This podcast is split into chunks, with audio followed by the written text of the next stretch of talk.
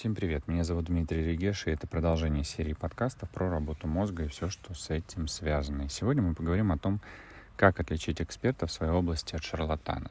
Данный вопрос очень актуален сейчас, когда в 2020 году э, многим пришлось э, уйти в онлайн и продавать, и покупать, и появилось очень много курсов, очень много э, программ обучения, продвижения, связанных с этим, то много появилось и шарлатанов, псевдоэкспертов. Для того, чтобы убедиться, что тот специалист, которого вы выбираете, он действительно эксперт в той области, в той зоне, которую вам необходимо развить или где вам необходимо получить ответ, то для начала стоит проверить его образование и квалификацию.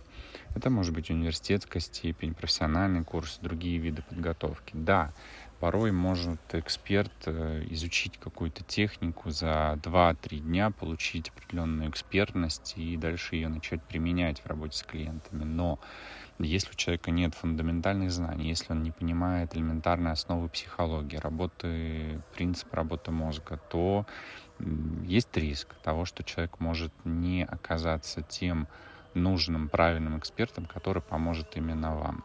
И если этот эксперт постоянно обучается, у него происходит постоянный процесс э, обучения, то это положительный момент, это хороший знак. Значит, человек все время следит за тем, что происходит в его отрасли, в которой он заявляет себя как эксперт, и применяет современные, лучшие, новые техники в работе с своими клиентами.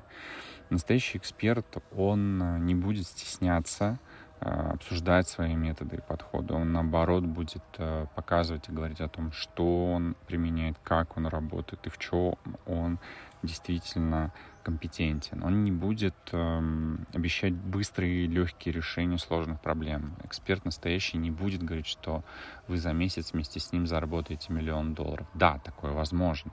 Но э, настоящий эксперт понимает, что важным является не достижение стопроцентного результата, а начало изменения мышления. Важно делать первые шаги, хотя бы на 5% увеличить э, свой доход или достигнуть определенного результата, или выздороветь. Это уже является положительным и значимым. Если эксперт об этом говорит, то есть он вам не обещает э, горы, идеальное здоровье или то, что вы сейчас за 15 минут излечите рак, то это хороший эксперт. Потому что он понимает, что для достижения любой цели и задачи нужно время и нужны действия. И об этом я часто говорю, о том, что работа с хорошим экспертом — это работа в паре, это 50 на 50. На свои 50% вкладывает эксперт, и другие 50% вкладывает клиент. И если эксперт будет работать на э, полную, на все свои сто процентов, но клиент не будет прилагать никаких усилий, то какой бы эксперт хороший, профессиональный, крутой не был, клиент не достигнет результата. Если алкоголик приходит к эксперту с запросом «хочу избавиться от алкогольной зависимости», но при этом продолжает пить во время терапии, то он не излечится от алкогольной зависимости, и никакой эксперт ему помочь в этом не сможет.